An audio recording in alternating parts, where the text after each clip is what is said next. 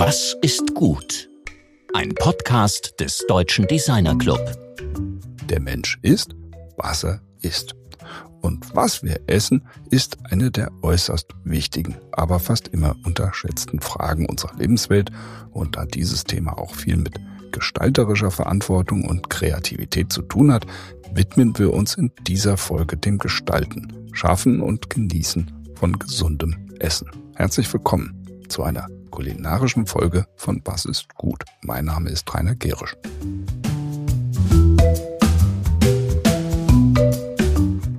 Letzte Woche sprachen wir mit dem spanischen Designer Marti Geché, der uns darüber berichtet hat, wie man in einer der exklusivsten und teuersten Modestraßen der Welt, der Mailänder Via Monte Napoleone, das Shop-Design komplett neu erfinden kann und was man braucht, wenn man nach der Methode Design Without a Project selbst beauftragt loslegen will. Er sagt, gerade dann braucht man Skills. Man braucht Können, Handwerk, Techniken. Marty arbeitet auch mit Lebensmitteln, aber nicht als Koch, sondern um anhand leicht verderblicher Produkte die Konsumkultur zu kritisieren.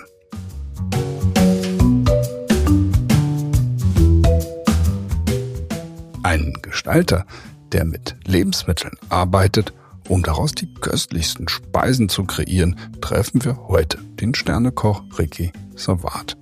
Wer über solch vermeintliche Selbstverständlichkeiten wie das Essen erst einmal ins Nachdenken gerät, stellt schnell fest, in diesen alltäglichsten und allgemeinsten Handlungen steckt eine unterschätzte Sprengkraft. Das Denken über den Tellerrand hinaus eröffnet neue Blicke auf unser Leib- und Naturverhältnis, auf Hunger und Überfluss, die Nahrungsmittelindustrie ebenso wie Weltpolitik und Geschmacksfragen. Und deshalb bedarf es besonderer Fähigkeiten, um mit Kochen Sterne zu sammeln.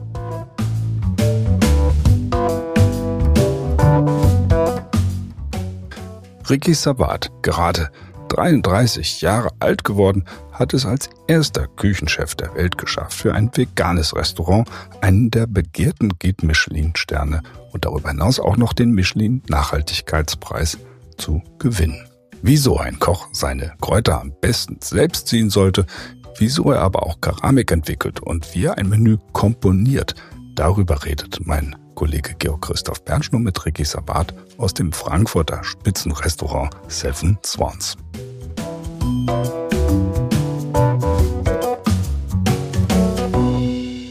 Heute machen wir zum ersten Mal eine Aufnahme um 12 Uhr mittags, weil unser Studiogast Ricky Savard den ganzen Nachmittag über in der Küche stehen wird. Hallo Ricky, wie geht's? Ja, hallo, äh, mir geht's sehr gut. Äh, ungewohnt um diese Zeit, dass ich überhaupt äh, jetzt die Zeit habe, äh, mit euch zu reden. Äh, eigentlich stehe ich ja schon in der Küche, aber für euch nehme ich mir immer sehr herzlich die Zeit und bin gespannt, äh, was für Fragen auf mich zukommen und womit ihr mich löchert. Ja, wir haben eine ganze Reihe von Fragen. Wir steigen erstmal, also sagen wir mal, als Hors d'oeuvre vor dem Essen mit einem klassischen Tischkultur-Design-Thema ein. Und zwar, welche Rolle spielt denn das Geschirr und die Keramik bei euch? Also die Materialien und die Farben und haben Farben überhaupt irgendwas mit Essen zu tun? Boah, ist eine sehr komplexe Frage im äh, Zeitalter des Social Medias. Wo fange ich an? Also erst einmal äh, spielt ja aktuell wieder das Visuelle an, an, an in den Gerichten äh, eine große Rolle. Also mehr wie der Geschmack habe ich das Gefühl, wenn man das so beobachtet im Social Media. Wenn man bei Instagram äh, durch die Seiten swiped, es sieht alles picobello aus. Diese Silikonform, diese Chips, äh, was da wieder jetzt so gerade im Trend ist, ist der absolute Wahnsinn.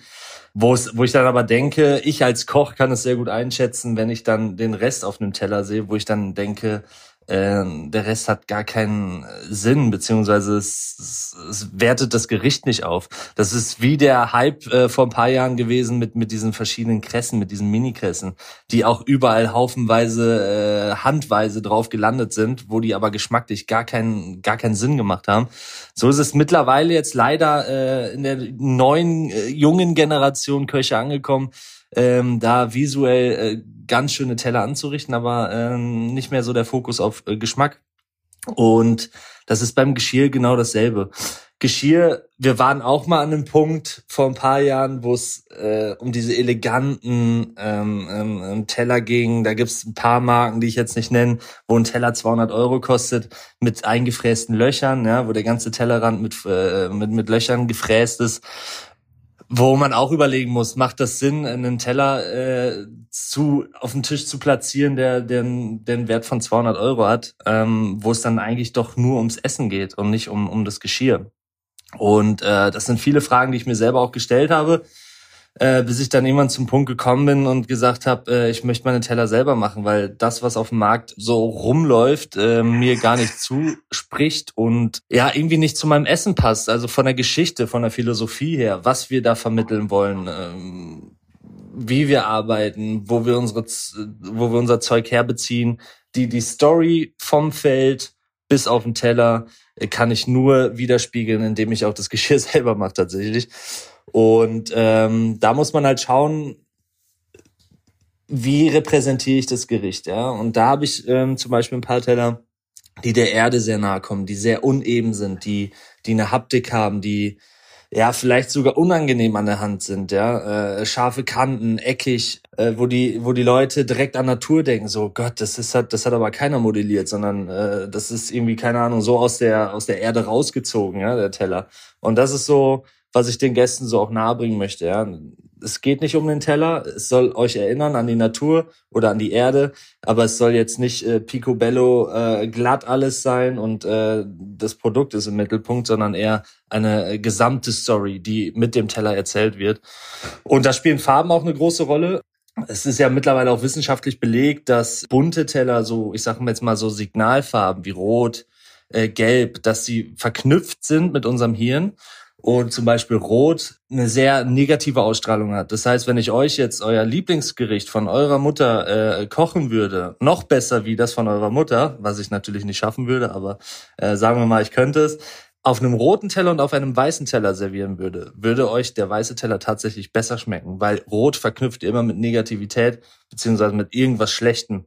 Und das ist ziemlich spannend. Deswegen muss man auch da äh, mit Farben immer äh, sehr zurückhaltend umgehen.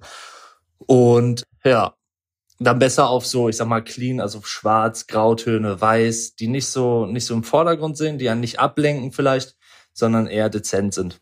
Ja, da merkt man jetzt, dass du also von der Küche ausgehend oder vom Kochen ausgehend mit Design im klassischen Sinne, also disziplinärem Produktdesign sehr viel zu tun hast und äh, wie das eben auch zusammenhängt. Das ist für uns natürlich jetzt auch sehr spannend, weil wir versuchen vom DD-Cast aus eigentlich alle Designdisziplinen auch äh, anzupacken und da merkt man, dass das Kochen, das Gestalten da zusammenhängen. Wenn man jetzt aber mal zu den Zutaten für das Kochen kommt.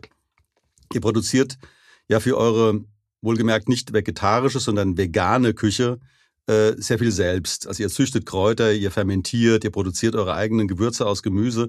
Macht ihr eigentlich alles selbst oder wo kommen die Zutaten her?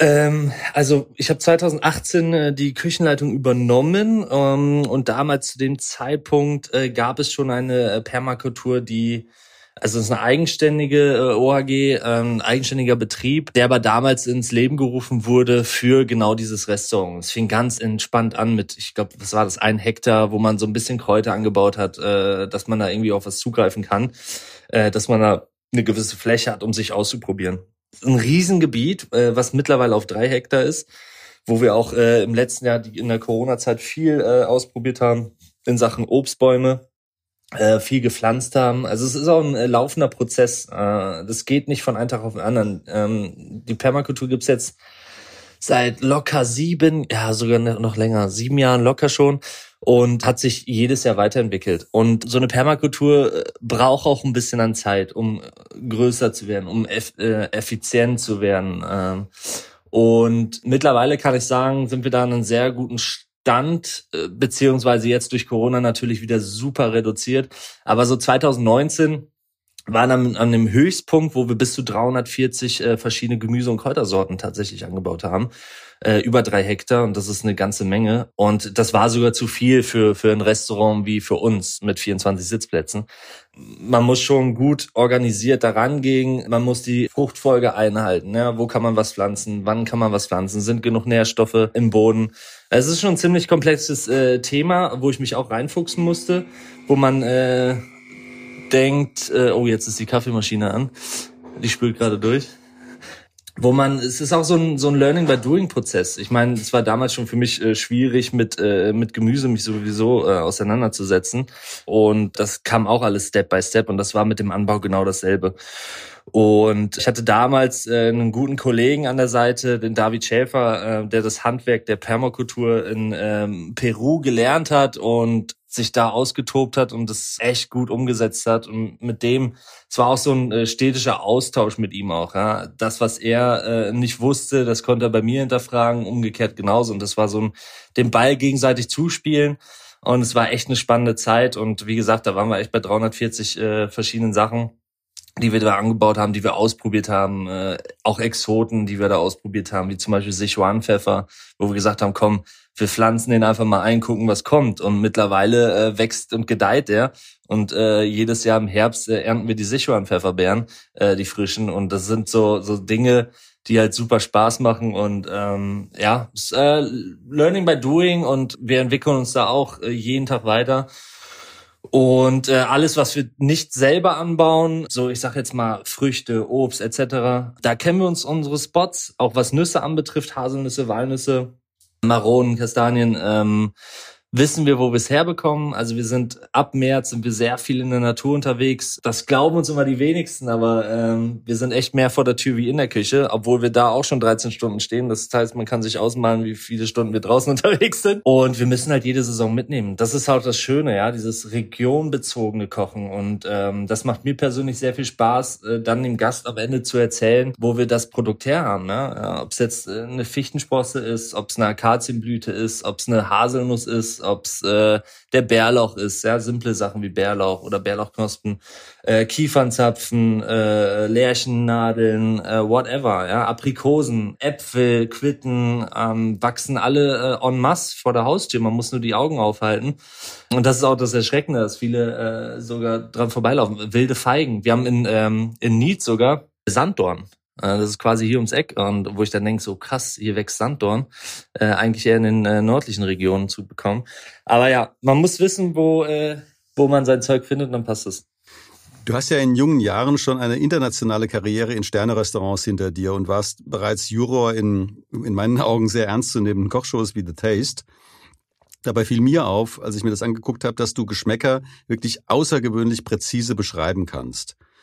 Wie analysiert man denn solche komplexen Geschmäcker? Also wie läuft das da in dir ab? Also wenn du etwas schmeckst, dass du dann wirklich rausschmecken kannst, was da, was dahinter steckt. Also ich meine, ich kann natürlich auch alle möglichen Kräuter rausschmecken als Laie, aber das hat bei dir eine ganz andere Qualität, also eine ganz andere Differenzierungsgrad. Wie geht es denn? Ähm, ist wie in anderen Berufen genau dasselbe. Wenn man jeden Tag mit der Materie zu tun hat, beziehungsweise mit dem, mit dem, mit dem Job an sich, mit dem Handwerk, wird man irgendwann besser. Wenn ich jeden Tag meinen Löffel überall reinhalte, äh, um zu probieren, umso feiner wird dein Geschmack. Das ist, wenn ich jeden Tag dieselbe Soße ansetze, wird sie auch immer besser. Das ist so auch so ein Prozess und das ist bei anderen Berufen genau dasselbe.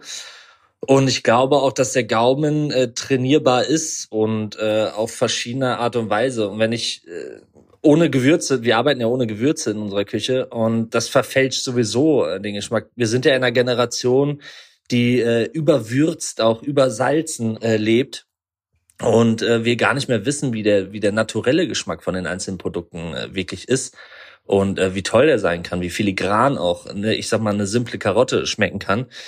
Und da müssen wir uns auch wieder ein bisschen zurück hinbewegen und das versuche ich mit unserem Konzept auch zu vermitteln, ja, ohne Gewürze zu kochen, äh, die Leute wieder so ein bisschen drauf zu trainieren, was eigentlich Geschmack ist von den einzelnen Produkten. Und, und dann ist es einfach, ja, wie bei anderen Jobs auch, Training. Ich gehe jetzt mal direkt auf ein konkretes Produkt, also rote Beete. Hm? Das ist ein klassisches vegetarisches Gericht. Aber ihr macht damit wirklich viel mehr und ganz anderes. Also was macht ihr dann, wenn man mal an einem so einem Produkt das mal bespricht? Also was macht ihr anders mit rote Beete oder was macht ihr mehr damit, als klassischerweise in der vegetarischen Küche gemacht wurde? Also ich muss ähm, vorweg schon mal sagen, dass das Gemüse grundsätzlich in der in der Küche, also gerade in der Fine Dining Szene, ähm, nicht so relevant ist oder nicht mehr. Es ist ein bisschen in Vergessenheit geraten und ähm, was eigentlich in dem Gemüse drin steckt. Aber das ist auch dem zu verschulden, weil wir es uns bequem machen heutzutage mit mit Luxusprodukten, wo Produkte äh, fürs Gericht sprechen, für den Koch sprechen. Ja. Eine Nocke Kaviar hat heutzutage einen äh, höheren Stellenwert wie eine, äh, ich sag mal, sechs Stunden äh, gekochte, dehydrierte, marinierte Karotte. Und äh, nur weil sie teurer ist, heißt es nicht, dass sie besser ist. Aber das hat sich so ein bisschen verschoben leider Gottes, wo ich natürlich auch komplett gegen den äh, Schwarm schwimme. Eine rote Beete ist ein wunderschönes, vielseitiges, einsetzbares Produkt. Ob du es in einem Dessert, ob du es roh isst, ob du es blanchiert, geschmort, getrocknet, ähm, du kannst alles damit machen. Das ist einer der äh, krassesten Produkte, wie ich finde, die es so im, im vegetarischen äh, Gemüsesegment gibt. Sie ist schon erdig vom Geschmack, sie ist schon süß vom Geschmack, das heißt, sie passt par excellence ins, äh, ins Dessert. Wenn ich sie jetzt äh, salze, also beize, dann nochmal Wässer und Luft trockne für, für, für ein halbes Jahr, dann habe ich einen Schinken. Selbe Konsistenz, selber Geschmack. Das ist verrückt. Ähm, ich habe schon vielen Leuten äh, unter die Nase gehalten mit Augen zu und die konnten es nicht auseinanderhalten. Du kannst es äh, einfach nur schmoren, du kannst es räuchern, du kannst es äh, grillen. Damit kriegst du auch diese diese sehr intensen äh, Dieben äh, Geschmäcker hin. Aber das ist nur, nur ein Gemüse und es gibt äh, tausend andere, die man mit, mit der richtigen Technik überall hinbringen kann, überall hinführen kann und überall einsetzbar machen kann. Du hast ja in deinem Wintermenü oder in dem Menü, was jetzt zuletzt gelaufen ist, Salat in Form eines Rasierpinsels gehabt.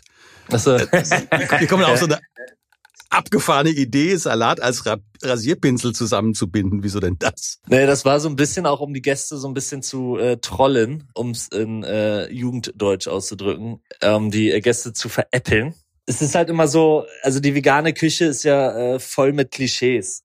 Und ich habe halt überlegt, okay, wie, wie, wie kann man die Gäste erstmal auf den falschen, auf die falschen Fährte äh, bringen? Und da haben wir angefangen, im letzten Menü war das so ein simples Knäckebrot, so wo, wo jeder die Augen schon rollt und denkt so, wow, jetzt geht's los hier mit, mit veganer Küche. Und das war, glaube ich, der zweite Gang. Ich weiß nicht mehr richtig. Und dann äh, kommt der zweite Gang, da liegt da so ein kleines Sträußchen mit äh, Salat, wo dann äh, die Männer, die mitgeschlört werden von ihren Frauen, äh, die sowieso keinen Bock haben auf vegane Küche, die dann da sitzen und äh, sagen, okay, geht das jetzt hier so weiter oder was? Erst Knäckebrot, dann ein Salätchen. Es war so ein bisschen, um die Leute so ein bisschen auf die, äh, auf die Schippe zu nehmen. Aber auch natürlich um dieses äh, Hände benutzen wieder den, äh, dem Gast näher zu bringen, ja, sich locker zu machen. Das ist alles Psycho Psychologie äh, in den ersten Gängen, dass die Gäste erstmal äh, ihr ihres ihren Steif äh, ablegen, von wegen, ach, wir gehen jetzt in ein Sternerestaurant, wir müssen einen Anzug tragen und wir müssen Besteck von links nach rechts benutzen. Eher im Gegenteil, macht euch locker, setzt euch hin, legt euch hin und esst erstmal mit den Fingern äh, den Salat. Das war so der Hintergedanke, ja, dass die Leute erstmal ein bisschen ja entspannter werden werden, die Finger benutzen dürfen, so die ersten Gags am Anfang, sie ein bisschen lockerer werden. Und ähm, das ist so die Idee hinter Fingerfood grundsätzlich bei mir in den ersten Gängen und äh, einfacher, entspannter Einstieg. Das, da wir sind jetzt schon auf dieses Thema der Gäste gekommen oder der Erwartungen von Gästen. Äh, bei der Gelegenheit kann man ja noch mal kurz drüber reden. Du hast ja einen Michelin-Stern. Äh, normalerweise wird er eben an ähm, Restaurants vergeben, die von mir aus 20 Bestecke pro Menü haben, äh, wo die Kellner einen die ganze Zeit umschwirren. Ähm, aber wieso gibt denn Michelin einen Stern an, an, an ein Restaurant wie dich? Und wie hast du es fertiggebracht, diese dann doch sehr konservativen und höchst anspruchsvollen Tester davon zu überzeugen, dass du einen Stern verdient hast? Ich glaube, dass es absolut berechtigt ist, aber mit welchen Argumenten haben die dir einen Stern gegeben? Was war der Grund? Ähm, ich hatte tatsächlich vor ein paar Wochen ähm, das Gespräch. Ähm, ich habe da mal angerufen, äh, ging um was anderes, ging um ein Statement und dann hatte ich mit denen telefoniert und äh, da sind wir auch auf dieses Thema gekommen, weil ich finde es äh, grundsätzlich schwierig für einen Tester zu differenzieren. Wenn ich jetzt ein Tester im Frankfurter Raum wäre und ich wäre an dem einen Tag in, in, in dem und dem Restaurant und dann in dem, jedes Restaurant hat ja eine eigene Handschrift, jedes Restaurant hat eine andere Philosophie, eine andere Stilistik. Und ich würde es als sehr, sehr schwierig empfinden, da zu urteilen auch, ne, zwischen den äh, Restaurants. Und das würde mir schon schwer fallen. Deswegen habe ich mal einfach so angedockt und gefragt, wie das so beim äh, Michelin ist. Und ich glaube, man, man muss sich erst einmal der Linie immer äh, treu bleiben, äh, die man fährt. Es kommt definitiv auf die Message an, auf die Philosophie. Themen wie Nachhaltigkeit, was immer wichtiger wird heutzutage. Ich glaube, da äh, liegt so der mittlerweile der Fokus. Ja. Wie beziehe ich die Region ein? Ja? Meine ich es ernst mit der Region? Ja? Ähm, wo beziehe ich? Etc. Und ich glaube, es geht weniger, und das haben die mir auch bestätigt, es geht nicht mehr darum, ähm, äh, man muss auch so ein bisschen an die, an die neue Generation denken, die jetzt ranwächst. Ne? Wenn wir jetzt so vom älteren Klientel reden, ohne jetzt jemanden nahtreten zu wollen, die aus einer bestimmten Zeit kommen, äh, wo es nicht möglich war, äh, vielleicht äh, fein essen zu gehen etc., äh, die das jetzt natürlich zelebrieren, ja? äh, wo früher nicht die Möglichkeit war, vielleicht auch nicht das Geld da war, auf Luxusprodukte zurückzugreifen oder wir waren ja auch noch nie so global unterwegs, was Produkte anbetrifft. Es war nie alles erreichbar. Mein Vater hat mir Geschichten erzählt, wo er in, in, in Russland gearbeitet hat, wo er das erste Mal Kaviar in seinem Leben gegessen hat. Ne? Äh, mittlerweile kriegst du ja alles vor der Haustür. Du kriegst es sogar im Supermarkt ums Eck, ja, äh, kriegst ja mittlerweile alles.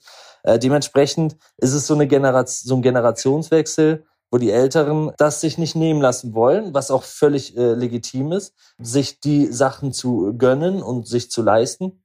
Aber ich glaube, dass die neue Generation oder die jungen Leute, die jetzt heranwachsen, die auch fein essen gehen wollen, auch wenn es nur einmal im Jahr ist, da nicht so viel Wert drauf legen, wie die Tischdecke gefaltet ist. Wo ich damals in der Berufsschule äh, äh, im ersten Lehrjahr habe ich sogar gelernt, ähm, wie man eine Tischdecke faltet, ja, wo wo äh, der Oberbruch Unterbruch äh, liegen soll in Richtung Fenster, wo ich denke so, hä, das hinterfragt ein, keinen meiner Gäste so. Ich habe nicht mal Tischdecken, ja. Und äh, das ist so ein Wechsel und da müssen wir halt auch schauen, wo die Reise hingeht. Ja? Wenn ich jetzt die Beispiele nehme, diese klassisch französischen Restaurants, die jetzt mit drei Sternen äh, besternt sind, in 10, 20 Jahren müssen auch die sich anpassen. Ne? Äh, ich sag mal, ein Gast von mir, den schreckt das ab, ja, 10, 12 äh, Gabeln da liegen zu haben. Ne? Nicht zu wissen, okay, aus welchem Glas darf ich jetzt trinken. Natürlich kann man sich das auch mal gönnen, aber ich glaube, solche Gäste fühlen sich bei mir wohler, wo man halt echt eine kleine simple Vase mit einer Blume drin äh, auf dem Tisch hat, eine Kerze und äh, ja, das Essen kommt auf den Tisch so. Äh, Besteck äh, liegt da, benutzt was ihr wollt, äh, aber darum geht's. Es geht ums Essen und nicht ums äh, ums ja, wie weich ist die Tischkante. Ja. Ja, das, das gibt ja diese experimentelle Seite auch von dir. Du hast ja deine prägenden Ausbildungsjahre ja gewissermaßen nach der Boomphase der Molekularküche durchlebt, bist gerade 33 Jahre alt geworden. Aber das Experimentelle und der Erfinderreichtum dieser Küche ist bei dir, finde ich, auch irgendwie zu sehen, dass da irgendwie so ganz andere Strukturen auch drin sind. Und was mir jetzt besonders auffällt, ist eben sowas wie, dass ihr ein Macaron entwickelt, ohne Eiweiß. Ich meine, wo man sagen kann, wie geht denn das überhaupt? Also wie kriegt man sowas schlicht überhaupt hin?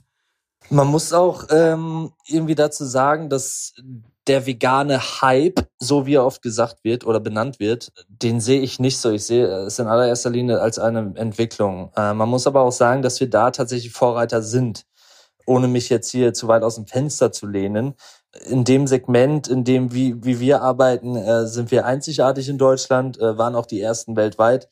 Äh, aber es ist auch ein langer, steiniger Weg. Äh, natürlich freue ich mich über die Auszeichnung, aber äh, die Betitlung äh, erster veganer Sternekoch äh, ist nicht so relevant für mich. Denn ich koche auch nur mit Wasser und äh, es gibt halt nur kein, leider Gottes, in dem Segment, der das äh, genauso versucht, weil auch da ein bisschen die Angst da ist. Genauso wie bei dem Thema Macarons. Ja? Es gibt keinen Vorreiter, beziehungsweise es gibt keine Inspiration für mich in dem Sinne auf diesem Markt, der mehr, der, wo ich mich äh, erkundigen kann, dass der einen veganen Macaron hergestellt hat. Ne? Also in einem Buch, wo ich mal nachschlagen kann, whatever. Und das macht es ein bisschen äh, komplexer für uns. Das heißt, wir müssen uns langsam rantasten. Ja? Wir müssen gucken, in welche Richtung können wir gehen. Wie können wir einen äh, regionalen Macaron äh, überhaupt herstellen? Natürlich gibt's tausende von Rezepte sicherlich online äh, mit Aquafaba, Aquafaba, Kichererbsenwasser, kennt mittlerweile jeder, so, also jeder Veganer kennt es. Aber es ist jetzt nicht so regional. Gut, mittlerweile gibt's, glaube ich, sogar äh, Kichererbsenproduzenten in, in Deutschland. Aber es sind Produkte, die ich nicht so gerne verwende. Das sind so, was mache ich mit den Kichererbsen? Ich biete kein, keine Kichererbsen, kein Hummus an, äh, sondern äh, brauche dann nur das Wasser, um meinen Macaron zu machen. Das ist vom Nachhaltigkeitsaspekt äh, nicht so äh, nicht so sinnvoll. Dementsprechend kaufe ich kein Kichererbsenwasser. Und dann versuche ich halt auf andere Produkte zurückzugreifen. Und dann äh, haben wir uns rangetastet, haben ausprobiert mit verschiedenen Proteinen, extrahiert etc. Und bis wir dann irgendwann auf der Leinsaat äh, hängen geblieben sind, ähm, die halt unglaublich viel Protein äh, besitzt, wenn man sie auskocht oder äh, das Protein rauszieht. Und mit diesen ähm, Gel, mit dieser gelartigen Masse, die aus diesem äh, Korn heraustritt, äh, kann man sehr viele unanständige Dinge machen. ich habe im Folge, also als ich darüber gesprochen habe äh, bei uns zu Hause, dass wir dieses äh, Gespräch führen, hat mich äh, meine Tochter Paula äh, darum gebeten, dich zu fragen, also was denn das erste Gericht gewesen sei, das du für dich selbst gekocht hast? In meinem Leben? Ja, vielleicht in deinem Leben, aber was für dich irgendwie relevant ist. Ich meine, das erste Gericht mag gewesen sein, dass du dir selbst irgendwie einen Haferbrei gekocht hast, aber was war für dich so ein erstes wichtiges Gericht für dich selbst oder für dich und deine Freundin oder deine Freunde oder wo du für die Familie gekocht hast? Vegan oder? Das erste überhaupt. Boah. Wo du jetzt Haferbrei gesagt hast, äh, tatsächlich in meiner äh, Kindheit, da war ich, boah, wie alt war ich da? Acht, neun Jahre. Da würde ich tatsächlich, das würde ich tatsächlich datieren, als das erste Mal in der Küche gestanden. Und wenn meine Oma zu Besuch war, die ist ja, äh, kam ja aus Wales, äh, genauso wie meine Mama. Und die hat tatsächlich jeden Morgen also die Waliser essen da äh, sehr komische, verwirrende Dinge zum Frühstück, wie zum Beispiel Lava Bread, das ist so äh, gekochte Algensuppe zum Frühstück sehr köstlich. Und äh, Haferbrei hat sie sich immer äh, gegönnt. Also Haferflocken äh, in der Milch äh, ausgekocht oder kurz sieden lassen. Und dann kam es in eine Schüssel, dann wurde es mit ein bisschen äh, braunen Zucker bestäubt und dann einen Schuss kalte Milch außenrum. Und das hat sie immer sehr gerne gegessen. super simpel. Und das waren so meine ersten ich sag mal, Kochskills tatsächlich, die ich gesammelt habe. Und ja, an Haferbrei kann ich mich erinnern in der Küche. Ansonsten habe ich meiner Mama immer ge geholfen beim Schälen. Äh, Kochen war ich eher untalentiert als, als kleiner äh, Sprössling. Aber äh, Haferbrei ging schon. Das würde ich schon nehmen. Ja. Nochmal zurück zum Thema des Entwurfs, also bevor wir zum Abschluss kommen und unserer berühmten Abschlussfrage. Ähm, wie entwirfst du denn wie entwirfst du ein, ein Gericht? Also wenn du jetzt, das ist ja eine ganz komplexe Angelegenheit. Das ist ja viele Gänge, da spielt Wein eine große Rolle, äh, da spielt eben das Ambiente, wie du vorhin auch gesagt hast, selbst die Keramik spielt eine Rolle. Also wie entwirfst du so ein Menü, wenn du jetzt ähm, sagst, für das aktuelle laufende Menü, wie findet das statt? Also das ist ja ein riesen, da ist ein logistisches Thema drin, da ist ein Thema drin auch mit der Organisation, mit den Kolleginnen und Kollegen.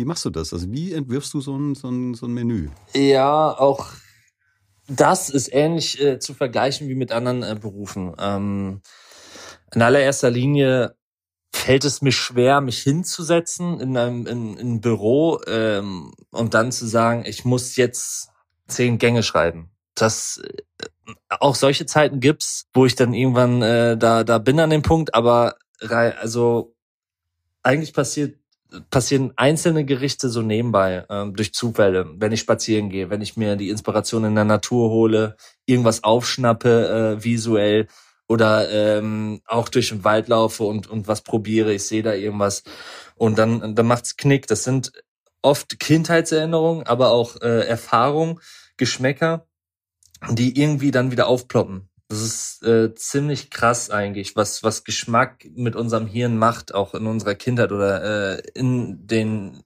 verstrichenen Jahren, was man so ja so aufnimmt. Das sind Gerüche in der Nase, ähm, weiß nicht, von der Kirmes, vom Rummel, die gebrannten Mandeln, whatever. Und diesen Geruch, den erfährst du dann irgendwo, wo es ähnlich ist, wieder und dann macht's direkt klack und dann musst du äh, da irgendwie was machen. So ist bei mir auch. Oder visuell, wenn du eine Form siehst von einem Blatt, äh, einem Ast, dann macht's Klick und dann denkst du, okay, krass, das kann man nehmen. Und dann kombiniert man im Kopf. Das ist äh, verrückt, das kann man gar nicht so erklären. Äh, Gerichte an sich, von den Geschmäckern, verknüpfe ich im Kopf. Ich glaube, da bin ich nicht alleine, ähm, der so vorgeht.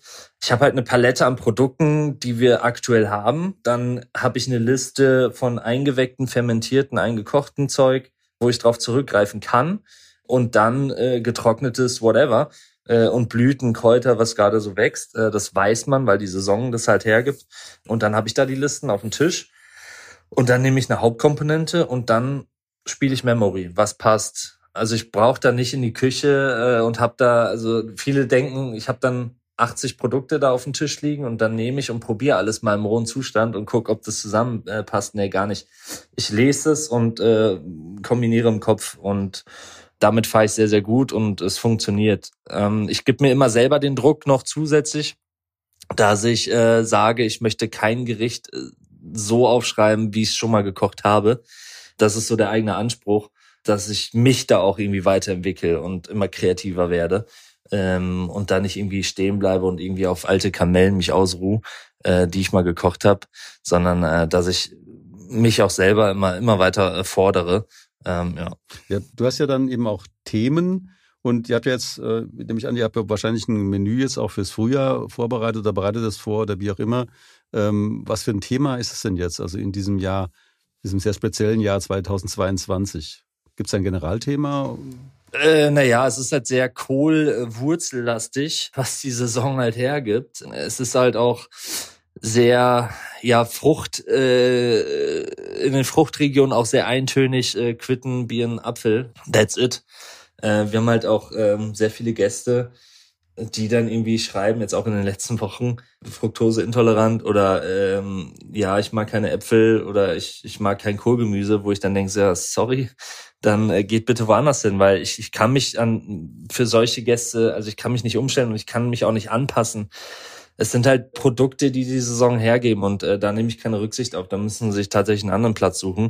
Jeder weiß, dass der Winter kohlastig ist und, und wurzellastig ist. Von den Geschmäckern relativ eintönig. Kommt immer drauf an, was du draus machst, was du für Skills hast in der Küche. Und ja, das erwartet einen halt, ne? Was haben wir? Rosenkohl, Rotkohl, Weißkohl, Spitzkohl, Topinambur, äh, Kartoffeln natürlich ohne Ende, rote Beete, Schwarzwurzel, Klettenwurzel, Kerbelwurzel.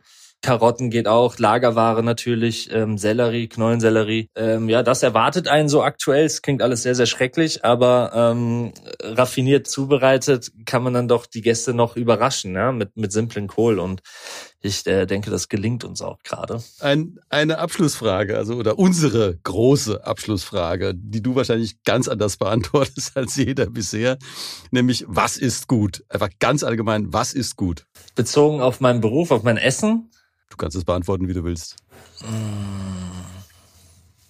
Was ist gut?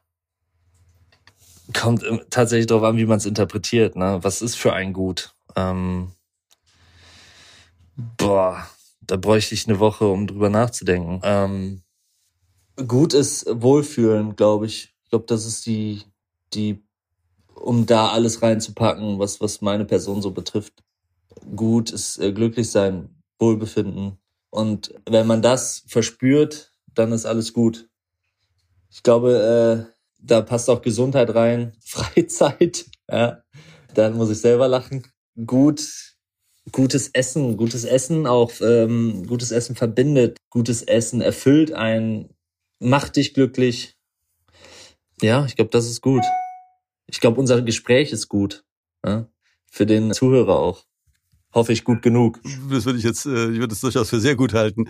Aber es ist auch gut, dass, dass du im, äh, im Seven Swans äh, tätig bist. Also witzigerweise waren wir ja früher als Deutscher Designer Club mit unserem Büro in dem Gebäude im ersten Stock äh, Mieter und kennen von daher diese, diese extrem engen Räumlichkeiten. Das ist ja sehr, sehr räumlich beschränkt und auch natürlich für ein Restaurant. Äh, also es ist ein sehr elegantes Haus, das schmalste Haus eben der Stadt.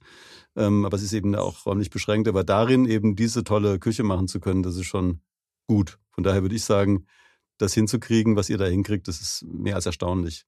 Ich bedanke mich also ganz, ganz herzlich für das, für das wunderbare Gespräch. Also ich, ich habe sehr viel gelernt und ich hoffe, du hast jetzt nicht zu viel Zeit verloren für die Vorbereitung deiner Soßen. Äh, und, ja. Die kochen alle von selbst. Also ich, äh, es bringt nichts, wenn ich mich noch oben drauf setze. Es wird nicht schneller. Es wäre alles gut. Okay, dann vielen Dank. Tschüss. Vielen Dank euch. Das war mein Kollege Georg Christoph Bertsch im Gespräch mit dem Sternekoch Ricky Sabat, der ununterbrochen dabei ist, die Küche neu zu erfinden. Er kommt dabei vom Kochen zum Gemüsezüchten und von Macarons ohne Eiweiß zur Keramik. Er überschreitet also eine Grenze nach der anderen.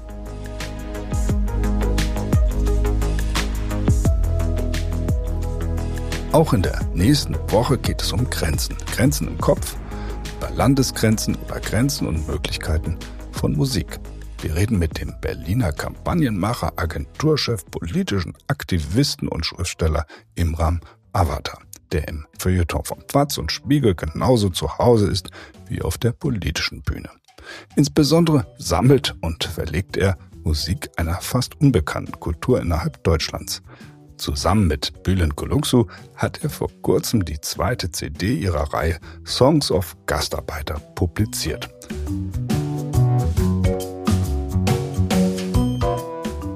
Wir wünschen euch eine kreative Woche mit gutem, gesunden Essen und spannenden Gesprächen über das, was wir essen und damit sind. Eure DDcast-Redaktion.